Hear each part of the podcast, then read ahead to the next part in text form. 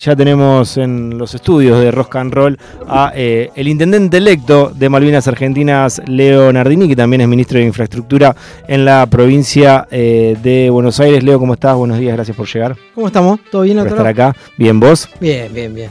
Ayudó a nivel nacional ¿no? la elección de, de, de Kisilov y, y, cómo crees que mm, se va a desarrollar eh, el próximo balotaje, teniendo en cuenta que ahora hay que votar en, en ese sentido por presidente nada más. Mira, yo venía repitiendo algo y no, era yo solo, lo repetíamos muchos, que la elección, tanto como la del 2021, era de abajo por arriba, ¿no? O sea, era focalizar cada uno su estrategia eh, para fortalecer el trabajo territorial, ganar el municipio, eso iba a ser, eh, y sobre todo en conurbano, a empujar en la provincia de Buenos Aires, sumado que Axel también tuvo la estrategia de fortalecer con políticas públicas en el interior de la provincia, que parecía que no iba a sumar tanto, pero sumó un montón, porque hicimos una, brillante elección en el interior de la provincia, y que ahí la gente, el bonaerense del interior, termina reconociendo la gestión de Axel, le da complementario, le da volumen, y al ganar la provincia de Buenos Aires por tanta diferencia,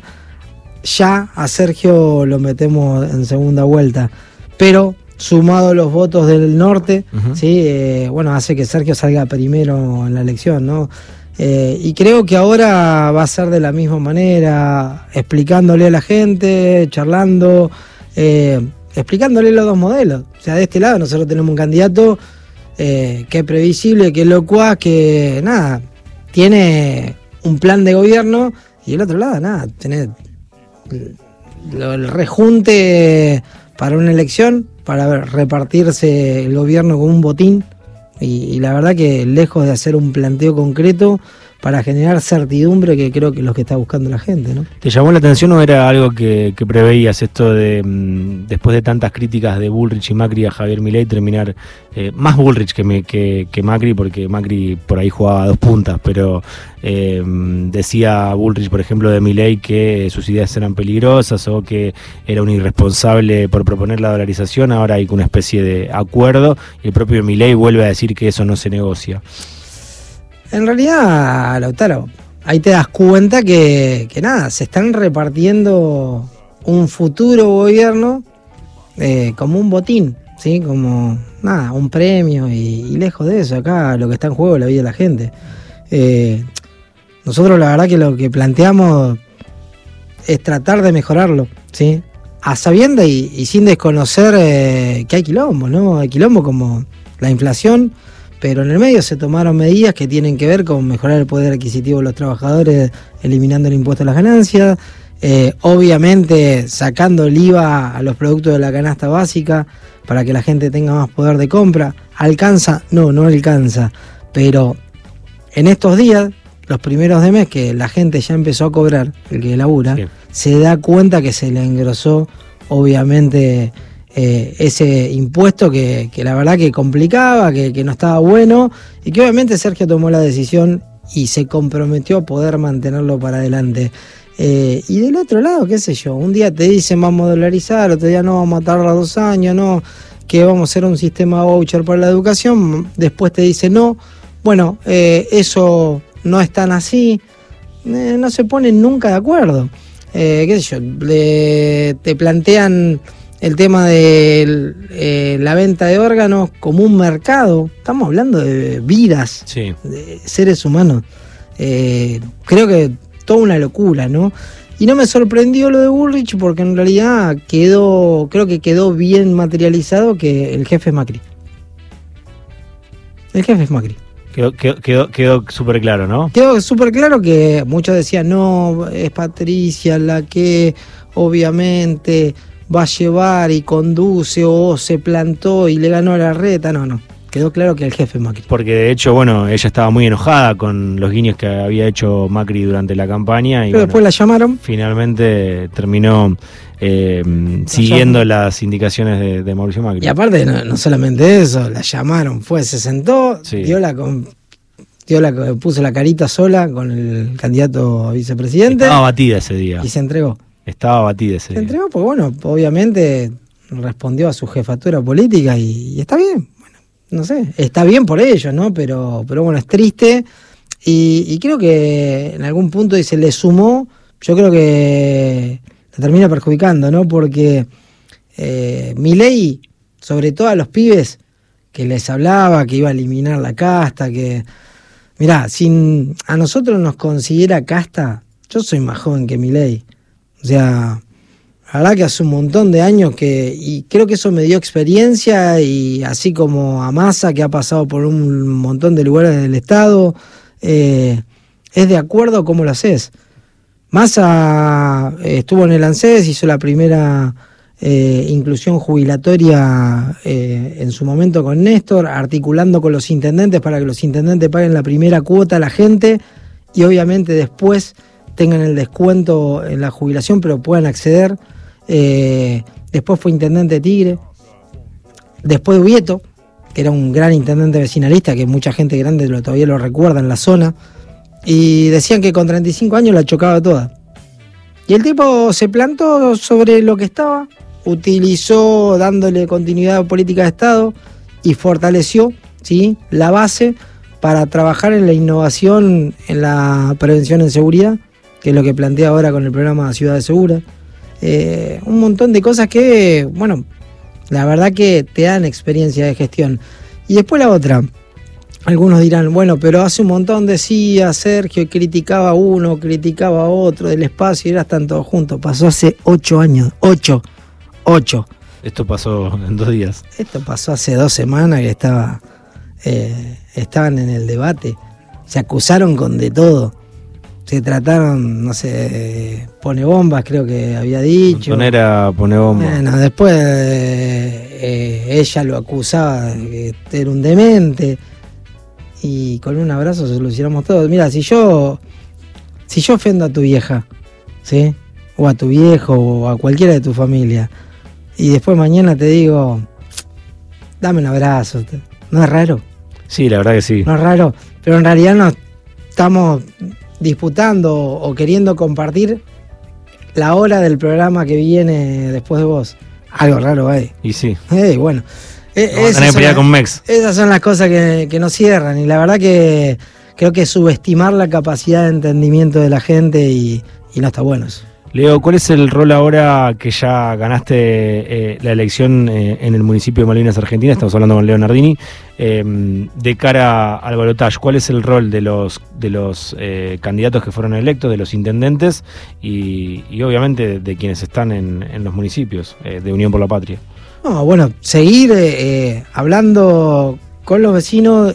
Mirá, yo después de la elección, junto a Noé Correa, nuestra intendenta hoy de Malvinas, eh, el lunes, martes, miércoles, toda la semana estuvimos en la calle. Mm. O sea, siguiendo con la obra pública, viendo los avances, con las políticas de gestión y explicándole a la gente que no todos somos iguales, como quieren instalar desde la oposición o el troleo que nos hacen de las redes sociales.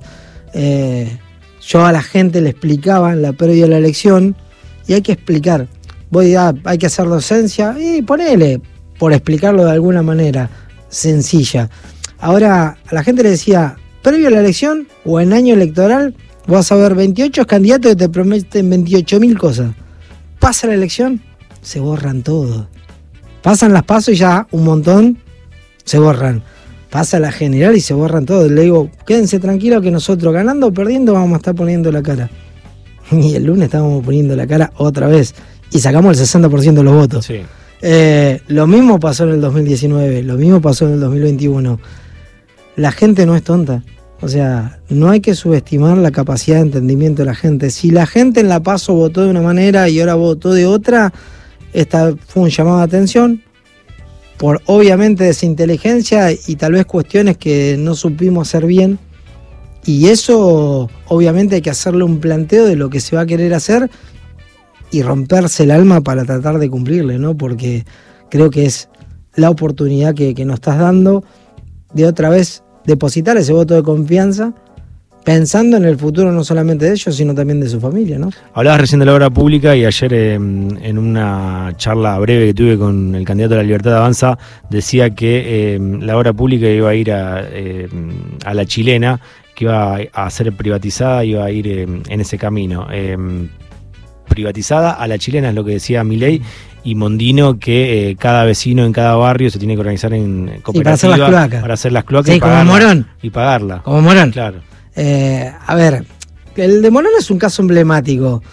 Con Lucas, desde AISA hoy, que yo soy parte también a del directorio de AISA, junto a Malena, eh, completamos el 100% de cloaca. Cuando Macri hizo el negociado con Socma y Rousselot, bueno, pasaron, no sé, 30 años de eso. Mm. Y recién ahora, porque hay una decisión política, porque hay una empresa del Estado que funciona bien, se terminó de sanear un problema histórico que tenían las vecinas y los vecinos de Morón. Bienvenido sea. Pero eso habla a las claras de que la obra pública es importante, no solamente para mejorar la calidad de vida de la gente, sino que en momentos de pandemia, en momentos de eh, pérdida de empleo, la Argentina recuperó empleos que se habían perdido en la gestión de Macri gracias a motorizar la obra pública, la que generó empleo directo a través de la construcción y la que derramó en la economía de cada uno de los lugares, las economías locales, motorizando eso, ¿no? El corralón, eh, obviamente la casa de comida o la almacena donde los obreros iban a comprar, que estaban haciendo el pavimento, las cloacas, la obra hidráulica, el edificio, el jardín de infante, etcétera, etcétera, etcétera. Y después, según con qué candidato referente de la libertad avanza Blas, uno te dice van a la chilena, la otra dice eh, que los vecinos se tienen que pagar. Y el mismo Milei dice que iba a eliminar el Ministerio de Obras Públicas. Bueno, Gabriel Catopedis, que es uno de los mejores ministros que tiene el Gabinete Nacional, la verdad que es el ministro de Obras Públicas, ¿no? Y yo soy el ministro de Infraestructura de la provincia. Bien. ¿Y qué dice Milei? Que va a eliminar el Ministerio de Obras Públicas porque es un choreo. Perfecto. Entonces sacaría el Ministerio de Gabriel Catopodis. Pero tendría el Ministerio de Infraestructura. Y si los dos hacemos el mismo rol, pero tienen diferentes nombres. O sea, es desconocimiento del Estado. O sea, ahí demuestra que no tienen ni siquiera una planificación y que lamentablemente la van a chocar. O sea, no lo digo, no lo dice uno porque es un, iluminado ni eh, nada, la experiencia te va haciendo ver que a veces lo que vos pensás que es simple no es tan simple en la realidad. La tenés que vivir, la tenés que llevar. Y a nosotros nos pasa, más allá de tener un alto acompañamiento de, las y los vecinos de Malvinas, nos equivocamos porque somos seres humanos. O sea, no somos perfectos. Pero siempre tratando de escuchar la crítica constructiva para tratar de modificar y obviamente poder avanzar. Esta gente no tiene autocrítica, no tiene experiencia, es un rejunte de voluntades que ni siquiera, más allá que la excusa es, bueno, en nuestro espacio cada uno puede opinar con libertad. Eso sería debate, ¿sí? Y el debate a veces nutre, pero uno te dice que, mm, no sé, una diputada nacional que hay que cambiar la ley de, sobre paternidad. Sí, Lilia Lemoyne. Y por el otro lado, otro te dice, bueno, el libre mercado para la venta de órganos es toda una locura que creo que la gente está prestando atención y algunos quieren plantear que es campaña del mío. No, la gente le está prestando atención porque ya quedan claros ¿sí? cuáles son los dos candidatos, los dos modelos. Y no es que se está haciendo, a la gente le agarra miedo por una cuestión que no es coherente, no es gente coherente. Es un rejunte y van tirando cosas que fueron muy simpáticas en algún momento o en el fastidio que tenía la gente por la situación generalizada, dijeron, bueno, qué sé yo. En el 2015 lo voté a Macri buscando un cambio y pensando que iba a vivir mejor. Me fue como el culo. Después lo voté a Alberto pensando que me iba a ir mejor. Y la verdad que las cosas no fueron bien tampoco. Bueno, lo voto a este loco. O sea, y si no sale bien que explote. Pero después cuando eso fue tomando volumen, dijo, no, no, pará. Mirá, esto no está tan bueno.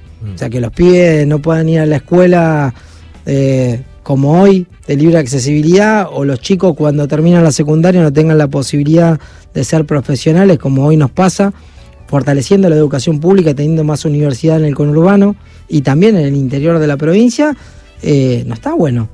Sea, no es, la verdad que no es coherente que te digan que es el sacrificio de cada uno porque hay pibes que no tienen esa oportunidad. Hay que darles la oportunidad. ¿Cómo sabemos que no podemos tener un pibe que puede ser un gran pintor? Porque hay que invertir en cultura para que el pibe tenga el espacio y obviamente tenga los profesores y tenga un lienzo con su pintura para poder pintar. Y tal vez mañana sea un gran pintor.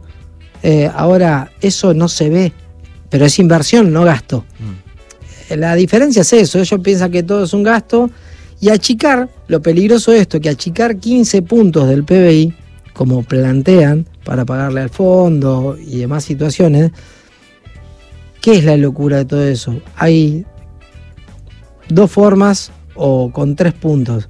Primero necesitas, obviamente, el acompañamiento de la gente, pero acompañado de una fuerza de seguridad que reprima. Y obviamente con algunos medios de comunicación masiva que te den el soporte para decir que eso está bien. Mm. Pero en el medio pones la posibilidad de que la gente pierda la libertad de opinión, de pensamiento, de vida continua y obviamente que, bueno, termine pasando lo que nadie quiere, ¿no? Volver a época oscura que ha tenido la Argentina ante la democracia, ¿no? Leo, ¿qué te lleva a eh, volver a mm, intentar ser intendente, lograrlo y em, volver a, Malvinas Argentina? ¿Qué es lo que se te pasa por la cabeza para tomar esa decisión? Varias cosas. Eh, cuando yo planteé ser intendente con un equipo, sí, con eh, obviamente Luis Ibona, que es nuestro senador provincial, hoy vicepresidente primero de la Cámara, con Noé Correa, que es parte del equipo, bueno, Nelly, eh, varios compañeros y compañeras más que tienen mucha más trayectoria que yo. Eh, hicimos un planteo de gobierno de lo que soñamos para Malvinas. Los polideportivos, que muchos ya lo hicimos y otros lo estamos haciendo para que tengan los pies accesibilidad al deporte gratuito y obviamente fomentar la vida saludable. Eh, fortalecer obviamente la parte educativa que, hacía falta trabajar sobre las mejoras en seguridad, construimos un centro de monitoreo nuevo que lo inauguramos en el 2019 con Sergio Massa, eh, justo, y copiando y adaptándolo con nuestra forma a lo que se había hecho en Tigre en su momento. Eh, también generando accesibilidad ¿sí? con la obra pública descentralizada del barrio hacia el centro y nos faltaban algunas cosas. ¿sí? El tema de los servicios básicos, que pudimos trabajar en, este, sobre todo en este mandato. En el mandato anterior pudimos hacer muy poco sobre los servicios básicos. En este mandato logramos triplicar la cobertura, pero Malvinas será uno de los tres distritos con peor cobertura de cloaca y agua en toda la provincia de Buenos Aires cuando yo lo agarré el 10 de diciembre del 2015. Alcanzó con triplicarlo, ¿no? O sea, todavía nos falta un montón. La única forma, obviamente, es a través de a construir la planta de cloaca en Campo de Mayo. Conseguimos el terreno, nos costó un año y medio. Ahora tenemos preaprobado el crédito por la CAF. Necesitamos que bueno, haya una decisión política de continuidad de inversión, de tomar deuda para lo que es obras que tengan que ver con la gente. Bueno, todo eso sumado a las viviendas, que en mi primer mandato no pudimos hacer ninguna, presentaba un montón de programas ante el IPB, ante obviamente la Nación, cero vivienda pudimos hacer en Malvinas y nos faltaba un poco eso y ahora tenemos casi 2.000 en ejecución. ¿sí? Las viviendas y los servicios. Y después otras cosas complementarias que fuimos haciendo en nuestro lugar. Después yo creo que he cumplido con todo. Había una revista en su momento que presentamos de campaña y si la gente, algunos lo guardaron. Y es muy lindo ver que lo que vos planteaste lo fuiste cumpliendo. Entonces, no sos igual, ¿sí? Entendíamos que nos faltaba eso y sacarnos el estigma que yo también asumí con 35 años. Después de la única, el único intendente que ha tenido Malvinas, ¿sí? del 95 al 2015, 20 años seguidos, después que se vivió el ex general Sarmiento, y me decían que la chocaba toda, que en seis meses me iba, que renunciaba, que no iba a aguantar, que menos iba a poder gobernar porque tenía el gobierno nacional y, y provincial en contra. Bueno, Nada de eso pasó. Hicimos una gran gestión. Le ganamos por 44 puntos de vuelta apalancado por Macri y Vidal, al mismo que gobernó Malvinas 20 años. Ya para mí es un tema saldado, pero demostramos que cuando hay voluntad, cuando hay ganas, se puede hacer. Y entendíamos también que la complejidad ahora y mi compromiso cuando fui al gabinete provincial era que eh, trabajar todo lo que podía para poder ayudar, ¿sí? que obviamente Axel le, vaya lo mejor posible. Eh, y creo que se logró y cada uno de los que trabajan en el equipo del gabinete lo pudo lograr y que en la dificultad que veíamos de la lectura política de lo que era la elección, cada uno de los mejores nuestros tenían que volver, ¿sí? Para obviamente presentar la mejor propuesta y empujar de abajo para arriba, como te decía hace un ratito. Y creo que eso también se logró, ¿no? Eh, los mejores candidatos y candidatas nuestras estuvieron en territorio. Eh, no sé, estuvo Mayra. Bueno, aprovechamos a felicitar a Julio Lac, eh, ya oficializado intendente de, La Plata por resolución, que se terminó ayer, ayer el conteo. Con Julio nos juntamos, varios le insistían, pero yo me acuerdo habernos juntado un día en el Ministerio de Infraestructura por un trabajo en conjunto que veníamos haciendo eh, desde el Ministerio de Justicia y el Ministerio de Infraestructura. Estábamos tomando un café le decía Julio, tenés que ser candidato. No, no quiero, tenés que ser candidato. El mejor candidato en este momento para La Plata sos vos. Más ya que, bueno, Axel y bueno, muchos compañeros y compañeras más lo, convencieron. Eh, nada, terminó siendo real y, bueno, nos pone muy feliz que, hoy sea de vuelta el intendente de La Plata, ¿no? creo que va a ser una gran gestión, va a dejar todo para hacer una gran gestión. Leo, ¿qué em, te lleva mm, a, dedicarte a la política? ¿Qué, qué, recordás? ¿Cómo, ¿Cómo empezaste? ¿Cómo fueron los orígenes? Eras jugador de básquet también, me dijeron. Jugué, jugué al básquet desde los 5 años de la escuelita hasta los 18. ¿De qué jugabas? ¿De base? De base y de ayuda base. Pero bueno. ¿Eras bueno? Era, era bastante bueno, era bastante. Mi hermano era mejor, pero eh, mi hermano más alto igual. El tema es que era ayuda base. Cuando fui creciendo, todos fueron creciendo de estatura, yo no. Y bueno, terminé siendo base. Y, nada, como no crecí más, bueno, hoy me toca ser ministro o intendente y no jugador de básquet. ¿Sabes con quién jugaba en la misma camada? En la misma camada, ¿eh? no jugábamos juntos, jugábamos en contra. Mm. Con el Luis Fascola. Mira. ¿Sí? Eh, cuando éramos. El peor el estirón. No, no, era, muy grande, era muy grande. Cuando pasa a, a Ferro, mm. eh, era muy grande, era muy difícil de marcar. bueno, la verdad que. Se veía que, pintaba para Era muy grande. era, era, muy, muy alto, era muy alto para su, edad y, bueno, por eso llegó a hasta, ¿Hasta qué edad jugaste? Hasta los 18. Ah. Hasta los 18. Después iba a jugar con amigos y ex compañeros eh, en una liga que era más por hobby que otra cosa. Y bueno, volviendo a la pregunta que me hacías, eh, mi viejo fue concejal. A mi viejo siempre le gustó la política y logró ser concejal de grande. ¿sí? Y estuvo siempre en instituciones intermedias, en la Cámara de Comercio, en la Cooperadora de la Policía para construir el lugar, eh, en diferentes lugares que tenían que ver con, ayudar ¿sí? en la comunidad. Y logró ser concejal de grande. ¿sí? Eh, a él le gustaba, y yo la verdad que como muchas veces, como todo joven, rebelde, ¿Qué querés? Que tu viejo esté en tu casa, que. Y mi viejo no estaba en mi casa, y, nada, y mi vieja estaba en el negocio, porque tenía un comercio. Entonces, nada, mi forma tal vez de, expresarme esa rebeldía era no te ayudo, no te sigo. Después lo ayudaba, pero ni en pedo militaba, mm. no quería. Y pasó, pasó, pasó, y más allá de ayudarlo personalmente a él, nunca quise militar. Y en algún momento eh, que era compañero del, del Consejo Deliberante, lo conocía Luis Vivona, eh, hoy nuestro senador provincial, y había sido candidato a intendente dos veces antes que yo. Y me dice, che, dice, ¿por qué no, no participas? No, porque los políticos son todos iguales, porque esto, porque el otro. Dice, bueno, dice, vení, participar y cambiarlo desde adentro. Y la verdad que me fui a mi casa pensando, ¿sí? Que me habían desafiado, me habían planteado algo con respeto, sin sobrarme. O sea, me han planteado un desafío. O sea, las cosas que yo veía mal, bueno, que me sentara y participara y tratar. Y ahí, bueno, empecé a participar y entendí con ya más de 20 años, ¿sí? que no, a veces no es lo que vos pensás y opinás cuando estás del otro lado, que tenés que involucrarte. Y lo que muchos quieren instalar a veces desde el facilismo de opinar sin saber, que yo te puedo asegurar que de nuestro espacio y de otros espacios que son militantes, que, que creen si en la política de transformación, eh, sean del espacio que sean, viven para la política, no es que viven de la política. O sea, lo otro es complemento, es un laburo.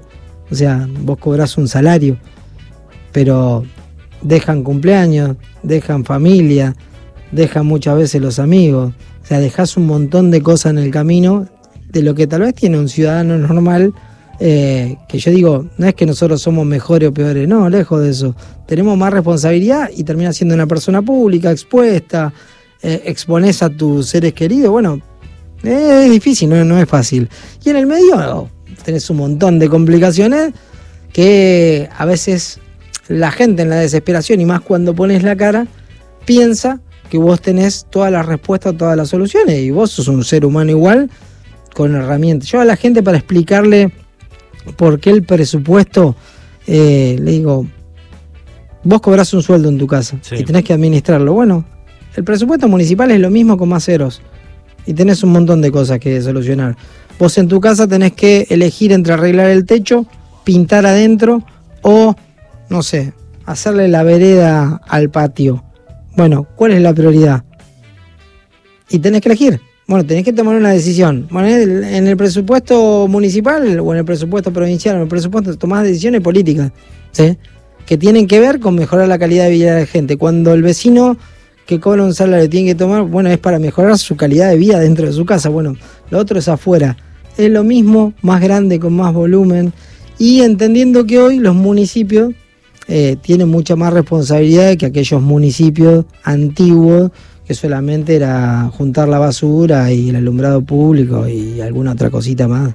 Eh, a diferencia ahora que tenés la seguridad, eh, políticas de inclusión deportiva, políticas sociales, políticas que tienen que ver eh, obviamente con lo educativo, un montón de cosas que, políticas de género, políticas de mujer, niñez y adolescencia, un montón de cosas que antes ni se pensaban, ¿no? Todo se fue evolucionando todo fue creciendo y bueno, y todos esos desafíos me enseñaron y, hoy la verdad que es parte de mi vida, lo hago con gusto y, en el momento que me toque estar, sí, voy a poner todo lo mejor de mí para poder hacerlo y es por eso que elegí volver eh, a hacer todo, para poder ayudar también, eh, darle continuidad a un proyecto de gobierno Malvinas, eh, sumarle lo poco mucho que podía Axel también para que que vuelva a ser gobernador, porque creo que es un gran gobernador, porque soy parte de un equipo y me siento parte de un equipo, eh, que la verdad que me adoptaron en su momento, porque nosotros entramos a mitad del, mandato en el 2021 y,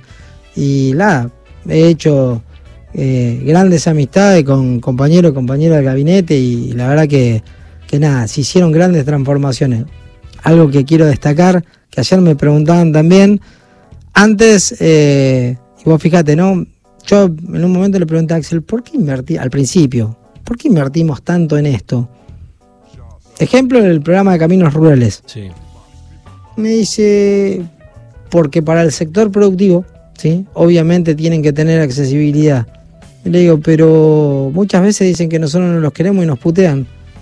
Está bien, dice, pero son bonaerenses que generan empleo y tributan. Tenés razón, listo. Y hoy el cuestionamiento es que no es que el programa está mal, tal vez el sector que no nos vota mm. es cuando le toca a mi camino rural para mejorarlo. ¿sí? Ya cambió. Cambió la discusión. Cambió la discusión. El tema de eh, Bahía Blanca. Bahía Blanca tiene un, tiene un problema histórico con el tema del agua. Bueno, se están invirtiendo más de 7 mil millones de pesos para solucionar, solucionar esa problemática. ¿Está resuelta del todo? No, pero está en camino de. Se tomó una decisión política y se está haciendo. Y en un momento yo digo, pero Bahía no es nuestro. Y me dice, sí, pero ahí vive gente. Y oiga, Bahía se ganó. O sea, y en realidad tuvo razón. Eh, entonces son cosas que. Y si no se hubiese ganado también. estaba bien. no me lo planteó por ganar una elección, me lo planteó porque dice ahí vive gente que tiene un problema histórico y hay que solucionárselo de una vez por todas. Y influyó también en y tomar, Exacto. Y tomar deuda, tomar deuda para obras que tengan que ver con mejorar la calidad de vida de la gente y le dé un valor agregado para que mañana puedas crecer como comunidad, como ciudad, no está mal, porque se repaga sola, se repaga en más salud, se repaga obviamente en crecimiento, en posibilidades de generar más vivienda, de generar soluciones habitacionales, de generar más empleo. Termina siendo un círculo virtuoso, a diferencia de algo que hay que marcar y explicarle a la gente que nos está escuchando, que el gobierno de Mauricio Macri tomó una deuda de 45 mil palos, ¿sí? y entre la paso y la general, ¿sí? entre la paso y la general del 2019, dejaron que se fuguen 23 mil millones para mantener el dólar estable y que obviamente cumplir con los fondos buitre para que le puedan fugar la plata que habían puesto al principio. Y esa deuda nos quedó a todos. Y acá yo te estaba planteando hace un ratito que necesitábamos 200 millones de dólares para hacer una planta de cloaca para Malvinas, una parte de José de Paz, que le va a dar una solución eh, de saneamiento y más salud a más de 350 mil habitantes.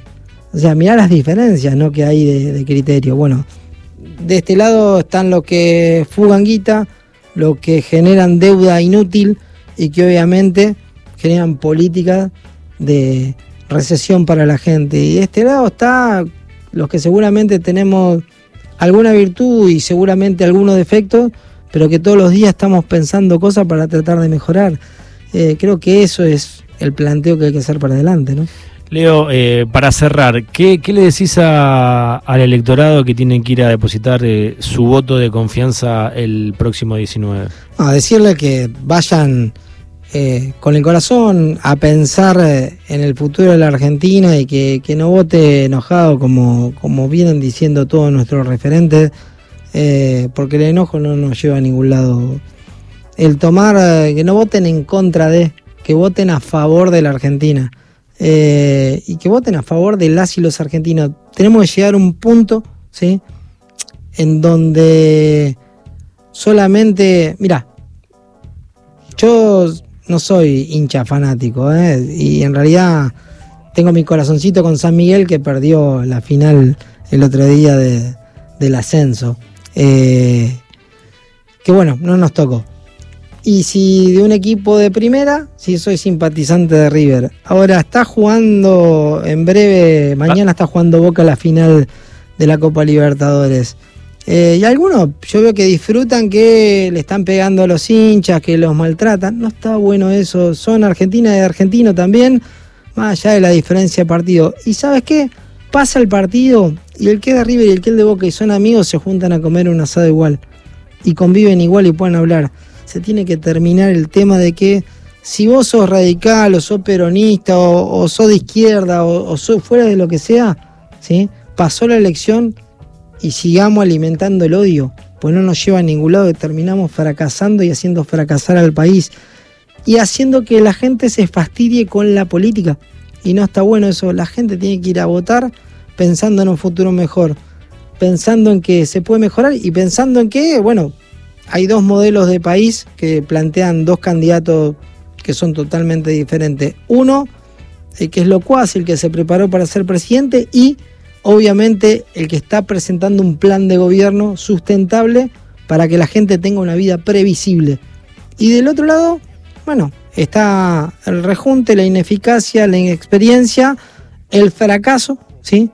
Y obviamente, bueno, la casta que tanto criticaron, concentrada para dividirse un, posible futuro gobierno si la gente le da la oportunidad, que, la gente no elija enojada, no elija enojada, que elija pensando en las y los argentinos y, que no, no, solamente tengamos la celeste y blanca cuando ganamos un mundial, que está fantástico, nos pusimos todos felices, pero no, no está buenos. Leo, muchas gracias por estar presente acá en los estudios de Nacional Rock. Gracias, la otra.